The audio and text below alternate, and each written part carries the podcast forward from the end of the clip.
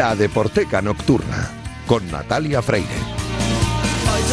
Bienvenidos a la Deporteca Nocturna, el programa de Radio Marca en el que demostramos que el deporte es y genera cultura. Os recuerdo que disponéis de un correo electrónico, ladeporteca.gmail.com. También os recuerdo la cuenta de Twitter, arroba ladeporteca. Ahí podéis comentar, sugerir, criticar lo que os apetezca. Y si queréis volver a escuchar el programa, os lo recuerdo también. Podéis hacerlo a través de las plataformas, de cualquiera de las plataformas que ofrecen los podcasts de Radio Marca. A los mandos técnicos, una noche más conmigo. Al otro lado del cristal, ahí está Julián Pereira. Y esta noche vamos a continuar y también vamos a hacer poner un cierre, un broche estupendo con esta serie de programas correspondientes a la programación especial de verano. Ponemos el broche al mes de julio, en el que estamos compartiendo algunos de los mejores momentos de la temporada. Hoy recordamos una sección dedicada a un futbolista al que todavía no hemos entrevistado en este programa, me acabo de dar cuenta a pesar de que cumple con todos los parámetros de la deporteca, porque en él confluye música y fútbol. Estoy hablando, seguramente que muchos ya lo estáis pensando, de Gaisca Mendieta, y de él nos habló también Julio Ruiz en su himno titular allá por el mes de marzo.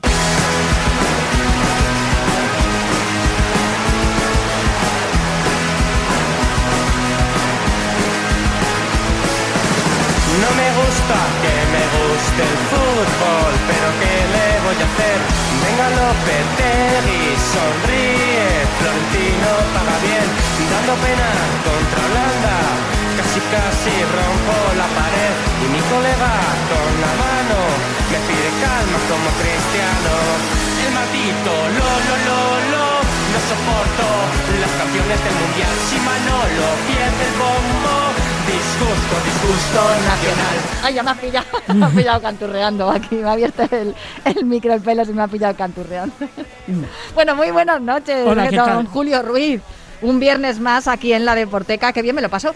Ya lo he dicho alguna vez, ¿eh? que no me canso de escuchar esta canción. No. Es, es- para mí ya es una de esas canciones que forman parte de la banda sonora de tu vida. Hay muchas canciones de Carolina Durante que me gustan, pero hablando de banda sonora de mi vida, también están los planetas en esa banda sonora. En la mía y en la de, mm, yo diría que está millones de Sí, personas. porque, eh, y no se trata aquí de eh, que se muestre el carnet de identidad ni partida de nacimiento, pero la gente que tenía unos años determinados hace 30 años, ahora tiene 30 más y está, y está marcado por los planetas. Los planetas para una parte de la generación, pues a lo mejor la que viene detrás de mí, ¿no? Los que tienen 40 ahora.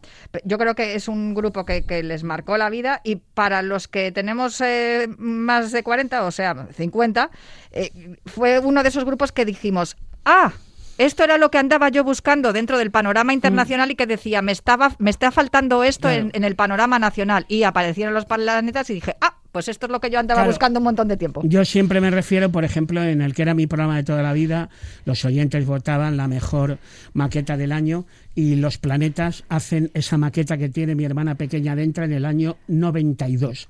Estamos en 2022, estamos hablando de 30 años de los planetas, pon los años que pudieran tener los jefes de los planetas cuando empezaron. Y efectivamente, por ahí andan de tu quinta, más o menos. Ya. Afortunadamente para ti, para los planetas. sí, sí, no, no, no, y que han sacado además nuevo trabajo hace unas semanas. Tienen una canción que es súper melódica, es tranquila, pero tiene la letra más punky que he Sí. escuchado yo en mi vida. Bueno, Dale. no vamos a decir nada de eso. Eh, podéis comprar el disco de los planetas, podéis escucharlo, también lo tenéis en, en, eh, las plataformas de audio. Y mm, no sé, ¿has hablado de ello ya en tu podcast, por cierto? No, no he hablado, no he hablado con ello porque lo que sí que hablé fue, que me parece que te lo conté ya aquí, que hice una llamada telefónica a Jota y estuvimos hablando a nivel eh, particular, bueno, para interesarme por su salud porque había tenido un accidente Mm. de moto y bueno, y ahora la verdad es que espero eh, cuando pasen por Madrid, que ya están haciendo la gira correspondiente presentando ese último álbum. Lo que pasa es que hoy Son coleguitas de la pizarra de Quintana, de mis Claro. compañeros que tienen el programa por la tarde. Y además, ¿no hicieron el himno del Granada también? Eh, por lo menos Jota, no sé si contribuyó o escribió la letra o algo así, me suena, ¿no? Sí, sí, no, además, eh, hay, ellos también tienen componente futbolero, evidentemente manda el sitio de donde es cada cual, pero J es del Barça y Floren es del Atleti, los dos jefes de los planetas de la alineación titular de toda la vida.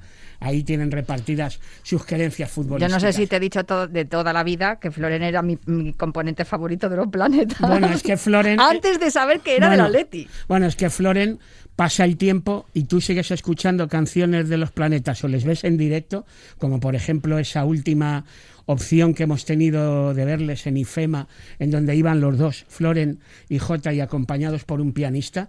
Y la verdad es que los dibujos sonoros que hace eh, Floren con su guitarra son impresionantes. O sea, bueno, de hecho es que es uno de los mejores guitarristas de este país. Te voy a contar un secreto. A ver, Cuando empecé en la Deporteca hace 17 temporadas, en Mm. septiembre de 2004, Mm. em, una de las primeras canciones que cayó en la lista para descargar al sistema y poder escuchar aquí en la radio fue esta que vamos a escuchar a continuación, una canción de los planetas que se titula Oh, sorpresa, un buen día.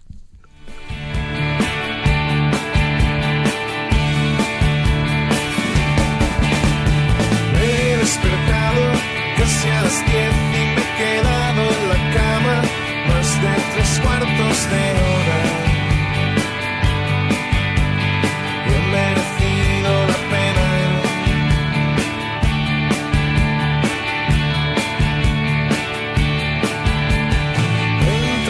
Sol por la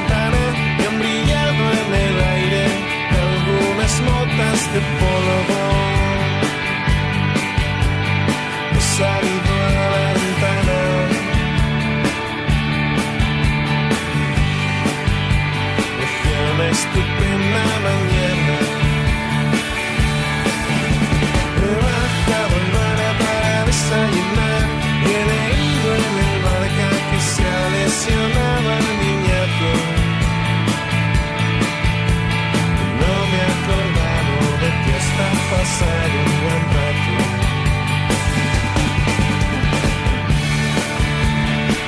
Te he comentado que mis compañeros de la pizarra de Quintana eh, son amigos de Jota, han hablado con él alguna vez eh, cuando ha habido algún partido importante en el del Barça y siempre suelen, pues les gusta dar esas pinceladas también culturetas, porque ellos son así. Y, mm, y a mí me encanta que lo sean, evidentemente.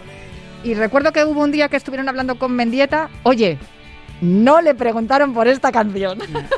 Pues fíjate, cuando los planetas tocan en un feed y de repente, para sorpresa del personal, se sube al escenario Mendieta a tocar con la guitarra. Él tiene colección de guitarras, ¿eh? Gaizka Mendieta. o sea, Es Gaizka- que con él deberíamos de hablar un día, ¿eh? Sí. Un día te vas a venir, vas- te vas a salir de la sección himno titular Sí, y vamos a entrevistar No a hay- Mendieta tú y yo aquí. No hay problema. Tocaron en el FIB juntos esta canción en 2015. Esta canción de Un Buen Día. Y esta canción estaba originalmente en el cuarto álbum de Los Planetas, que era Unidad de Desplazamiento, eh, del año 2000. Y fíjate, ha pasado el tiempo, hablé con, hab- hablé con Mendieta, eh, pues eh, el FIB fue un fin de semana largo, jueves, viernes, sábado, domingo, y me parece que fue el primer día posterior, el lunes, eh, Mendieta tuvo el detallazo de entrar en antena para contarme cómo había sido la experiencia esa de repente que tocar su, entre comillas, canción, nada más y nada menos que en el FIB. Bueno, ¿quieres creerte que ha pasado el tiempo? He hablado con J mil veces, he hablado también con Mendieta, no tantas, pero... Y el gol realmente increíble, yo sigo teniendo la misma duda. ¿Es ese en que Gaizka Mendieta pasa el balón por encima de la cabeza de Juanma López, hoy representante de jugadores, y nos mete un gol al Atleti? ¿O es Gaizka Mendieta con la camiseta del Barça, que creo que desde fuera del área coge una volea, la empala y mete un golazo? No sé si el golazo increíble. Yo creo que los autores de la letra y a quien está dedicada la canción no saben cuál es el gol realmente increíble. A lo mejor son dos por el mismo precio. Pues pues seguramente, porque ¿por qué tenemos que elegir? Nos Sí. quedamos con los dos. Ha metido grandes goles Gaizka Mendieta. Y lo bueno de que tiene además, y yo estuve un día hablando con él porque íbamos a cerrar la entrevista, pero claro, yo quería que viniera al estudio y todo el rollo, al final no se pudo dar, pero lo que a mí me, me alucina de él es que es uno de los, eh, yo te iba a decir pocos, pero en realidad hay más de los que creemos, futbolistas que tienen relación musical también profesional. Sí, sí. Bueno, además, fíjate, en este caso concreto, cuando ya colgó las botas, después de su aventura inglesa, pues empezó a sacar esa vena de gran musiquero. Y fíjate, creo recordar que hubo un, un festival de Benicassin en donde pinchó el DJ Sí. Rojiblanco, que creo que te debe sonar de algo el nombre. Sí, no sé, igual lo tengo por aquí cerca y todo. y pinchó Gasteiz Gang, que Gasteiz Gang Sí. es una especie de colectivo en donde están Gaizka Mendieta, Juan Vitoria, que es Sí. el compañero de programa de radio desde hace un montón de tiempo en tierras valencianas, los 39 sonidos, pero que también tiene una de las tiendas de discos más importantes para coleccionistas de vinilos y de vídeos, perdón, de vídeos de discos, así en mayúsculas, y su hija, su hija que se llama Arizona Dylan, ahí queda eso. Sí. Bueno, pues Gaizka Mendieta, eh, esto, eh, Juan Vitoria y su hija se colocaban a seis manos pinchando bajo el nombre de Gasteiz Gang. Y claro, tú me puedes preguntar, a, a Mendieta le gustan los planetas, pero también le gustarán más artistas. Y él siempre ha dicho en alguna que otra entrevista que uno de sus grupos favoritos es algo así como un, ¿cómo te diría? Pues un ABC de la música que los grupos independientes han crecido pues con las canciones de esta banda que va a sonar a continuación y que tiene un montón de discípulos, la Velvet Underground.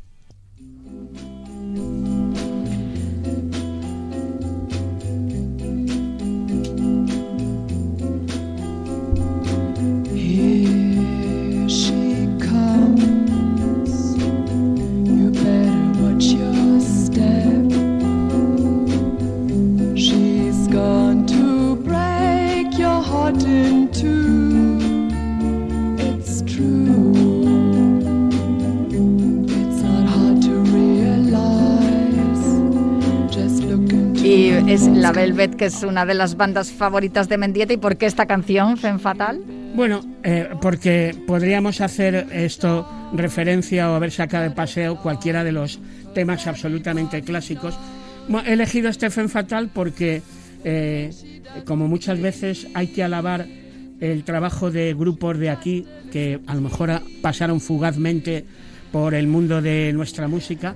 Recuerdo una banda que se llamaba Los Navajos que hicieron una versión de esta canción, Fen Fatal, un grupo ya desaparecido, pero que llegaron a grabar con una multinacional, con RCA. Entonces, bueno, podría haber elegido cualquiera de las canciones del repertorio de la Velvet Underground absolutamente míticas. Pero creo incluso recordar que sí, que en alguna que otra entrevista hasta incluso mencionó este tema en concreto, Fen Fatal, Gaizka Mendieta, como una de las canciones favoritas de uno de sus grupos favoritos. Y además nos ha servido para que muchos nostálgicos recuerden a los navajos, que los acabas de nombrar tú. Y así. Además, Velvet Underground, evidentemente, Fen Fatal, versión original, y Los Navajos, creo que es la única versión en castellano, en español que hay del tema, porque no sé si sabes que hay una especie de ley incluso escrita que si se da permiso para trasladar o para traducir una canción eh, al español, al francés, al italiano, ya el que venga después y haga una versión tiene que ser esa, ya no puede hacer otra,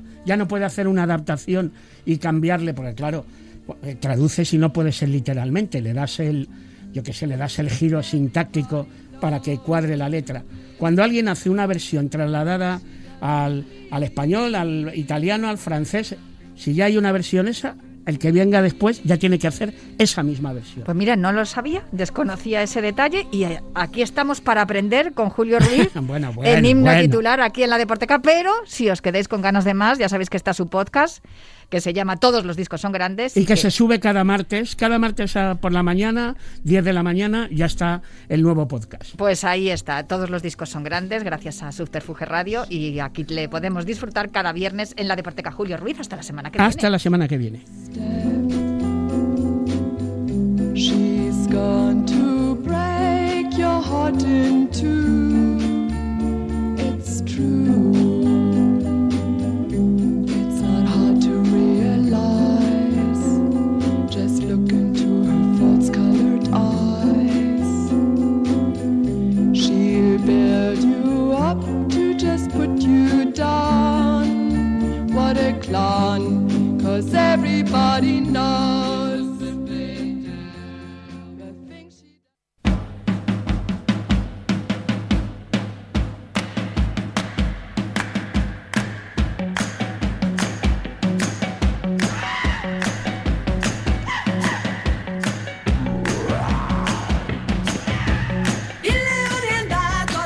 Pues sí, fue todo un lujo, ha sido todo un lujo y lo va a seguir siendo contar con Julio Ruiz en la Deporteca con su himno titular, como también ha sido un lujo contar con Marcos Pereda, que nos regaló para Marca Retro algunas secciones estupendas. Os recuerdo que en Marca Retro el programa presentado y dirigido por Vicente Ortega, que como sabéis dejó de hacerlo en abril por una baja por lesión, y entre todos intentamos sustituirle lo mejor que pudimos. Y una de las mejores formas de hacerlo, he de decir, fue pedirle ayuda a Marcos Pereda, de lo cual estoy muy orgullosa. Y hoy justo vamos a escuchar su sección dedicada al primer tour femenino de la historia.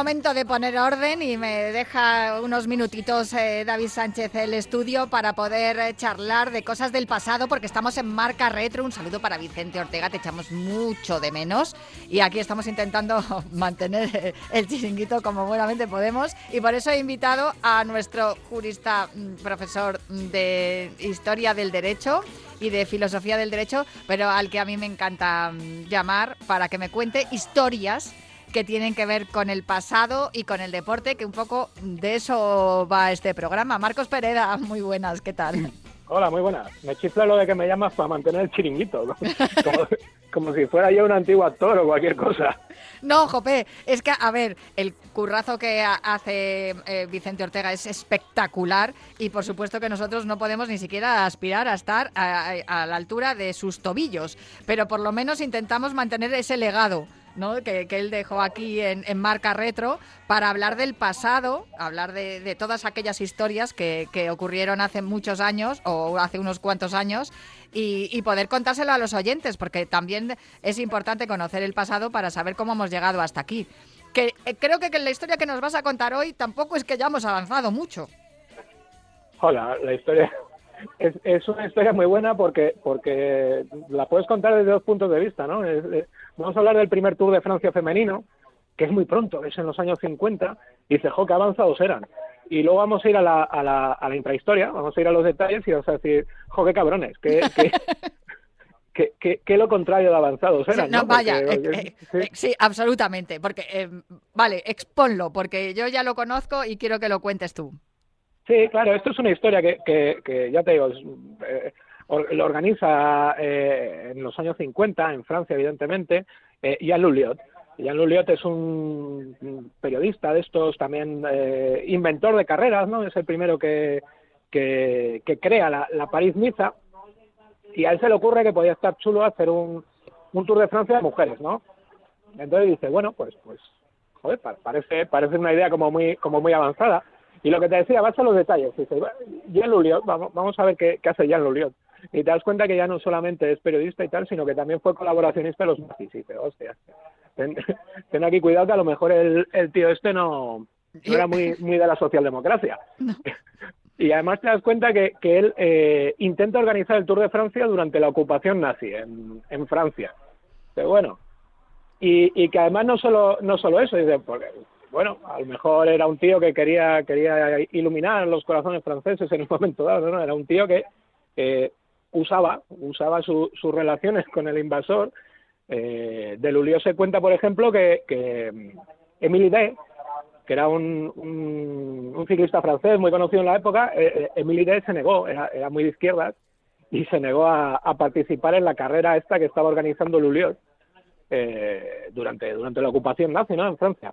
Entonces a Lulliot no se le ocurrió nada mejor que mandar a la Gestapo a casa de Émile Day, ahí en París, para que le convenciesen de que sería buena idea que él participase. Y yo cuando eh, eh, conocí, cuando me contaste la historia, pensé, esto sería porque, claro, no habría eh, ciclistas hombres eh, para poder eh, competir y por eso buscaban las mujeres, como la película esta de ellas dan el golpe, que están todos en la Segunda Guerra Mundial y se organiza una liga femenina de béisbol. Hmm, No, no, pero esto es después. Esto Sí. es después, esto ya es de los 50. El Tour de Francia ya, ya ha vuelto, el, el masculino. Es una es un- una, una fiesta alucinante y seguramente sean los años más, más potentes del Tour de Francia masculino, ¿no? Porque es, es como la explosión después de la de la Segunda Guerra Mundial y, y todo el mundo tiene tiene ganas de, de alejar los recuerdos y tal. Y, y no, lo de, lo de lo que decías de ellas dar el golpe, eso sí que ocurrió y ocurrió también en, en Gran Bretaña, ¿no? Con, con equipos equipos británicos de fútbol, de, mujeres, que, luego les prohibieron seguir, seguir compitiendo. En el momento que volvieron los hombres del, del, frente, tanto en la primera como en la segunda, les prohibieron a los equipos británicos femeninos seguir compitiendo. Pero esto no, esto es en, en los años 50 y a, él se le ocurre que, que podría ser buena idea y acuden, acuden unas, unas cuantas, acuden varias decenas de, de, mujeres de varios países en un ciclismo femenino que está que están haciendo y que cada vez está más más no profesionalizado porque profesionalizado no ha sido hasta hace cuatro días pero sí que está más más implantado y se y se disputa se disputa la carrera con, con etapas muy cortitas y con, con medias más bajas que las de que las de los hombres de la época evidentemente pero que aún así son son bastante altas. Pero el problema es que ni siquiera el ni siquiera el organizador creía mucho en aquello ¿Y qué ocurrió? Bueno, a ver, ocurrió. eh, de primeras el organizador lo vende como un, una- un momento guapísimo para ver piernas de mujeres, Sí. que, que ya es una cosa. Es como, lo, ¿Cómo como sí, es como la, la película esta de, de que se hizo también aquí en España con las futbolistas, ¿no? Que ¿Cuál? Ah, la- las las ibéricas. pero Sí, sí, un- sí, las ibéricas. Eso es un peliculón. Tú eso, tú eso lo ves y automáticamente empiezas a generar caspa Sí, en la cabeza. No, pero por, por eso te lo digo, que eh, por tal como lo cuentas, parece que Sí, fuera un poco así. Exactamente, el tío, el tío lo vendió así, que ya de por sí es. Te, te da un poquitín de cosa, ¿no? De decir, bueno, no tienes mucha idea de lo que tienes entre manos. Y, y luego, en, el, en, en, en las crónicas, él, el organizador, esto es, esto es muy, muy curioso porque yo no, no acabo de, no acabo de entender cuál era su, su, su intención última. No, no sé si, si él buscaba el fallo para, para reafirmarse en que las mujeres no podían andar en bici, porque él continuamente está criticándolas, continuamente. Dice que, que, que se pasan el día hablando en el pelotón, que hablan entre ellas mucho, que las mujeres hablan mucho y que luego no, tiene, no tienen aliento para cuando llegan las cuestas.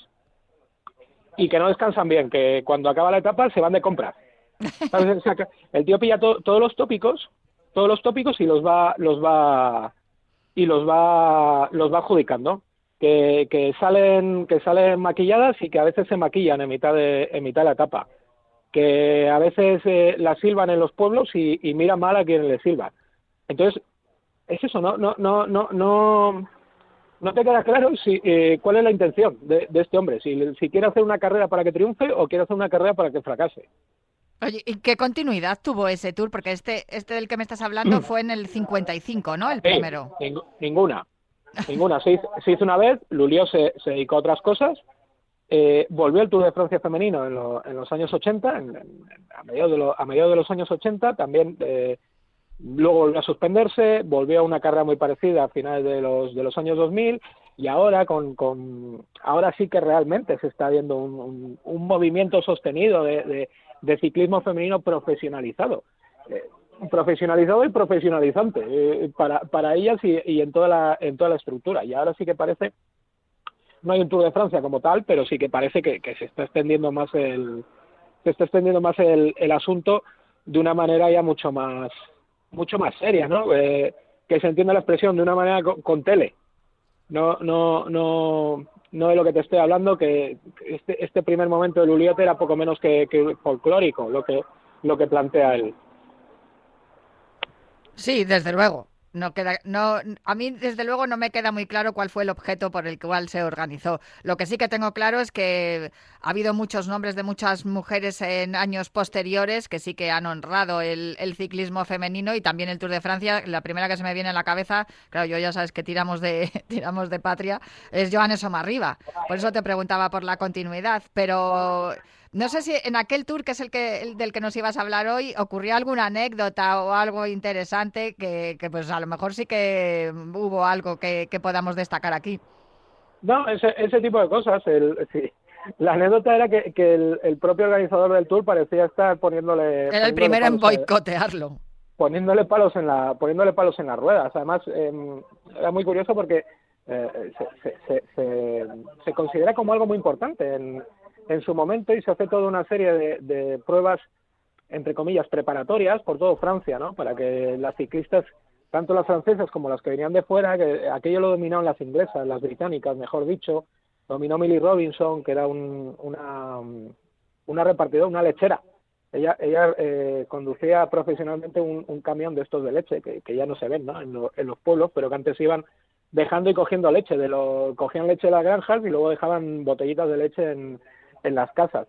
Entonces hubo todo un, toda una prueba preparatoria por las zonas del norte de Francia, por Normandía, por la zona también de, de, la Alsacia, eh, y parecía que, era algo realmente importante, ¿no? Parecía que era un creciendo que iba a acabar en, en, en un completo éxito y al final eh, ni siquiera soy capaz de, de, de decirte con certeza si lo que se cuenta sobre esa carrera era cierto o no, porque la mayoría de las eh, informaciones que tenemos vienen de la propia organización y, y siempre caen en el tópico, siempre caen en el tópico. Cada vez que pasan por, por una por una por un pueblo las ciclistas, los hombres salen a, a alabar la belleza de sus músculos y las mujeres miran enrojecidas al suelo y de vez en cuando las silban y entonces es, es todo eso, es como como un como la historia que hubiera que hubiera hecho un, casposillo y que, hubiera escrito y, cuadra perfectamente. Entonces yo más más allá de la clasificación de las tres primeras y, tal, yo no sé hasta qué punto Luliot eh, empezó a empezó a inventarse todo esto o no. Bueno, el caso es que tuvo esa idea y que luego al final la idea pues acabó perdurando de una manera o de otra y ahora sí que tenemos la posibilidad de ver a muchas y grandes ciclistas también demostrando que mm, pueden ser igual de competitivas e igual de rápidas y, y buenas eh, que, que los hombres. Así que aunque lo hiciera con mala intención y boicotear a su propia organización, pues oye, le- de aquí le, le hemos dedicado este recuerdo aquí en Marca Retro. Sí. También te digo, después de lo de mandar la Gestapo a, a un ciclista, Ya. lo de las mujeres parece una cosa súper menor. Sí, desde luego que sí. Vamos, Sí. a, vamos a quedarnos con eso, que por lo menos ahí solamente hubo burlas y chanzas y bueno, ellas me imagino que lo superarían como buenamente pudieran y que disfrutarían también mientras se duraron las etapas, seguro que sí, porque para eso Sí. las mujeres somos bastante disfrutonas, que nos gusta vivir los momentos que ya sabemos que luego se escapan. Como este, que se nos ha escapado ya, Marcos Pereda, muchísimas gracias por acompañarme aquí en Marca Retro una semana más y por contarnos historias de- del deporte y del pasado. Venga, gracias a vosotros. Un abrazo fuerte.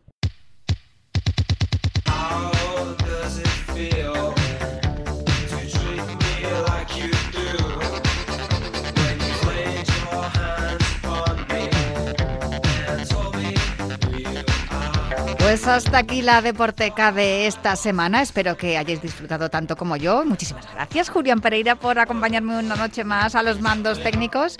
Y yo os dejo con la mejor sintonía, la de Radio Marca, pero prometo volver la semana que viene con más música, literatura y cine relacionados con los deportes. Hasta la semana que viene.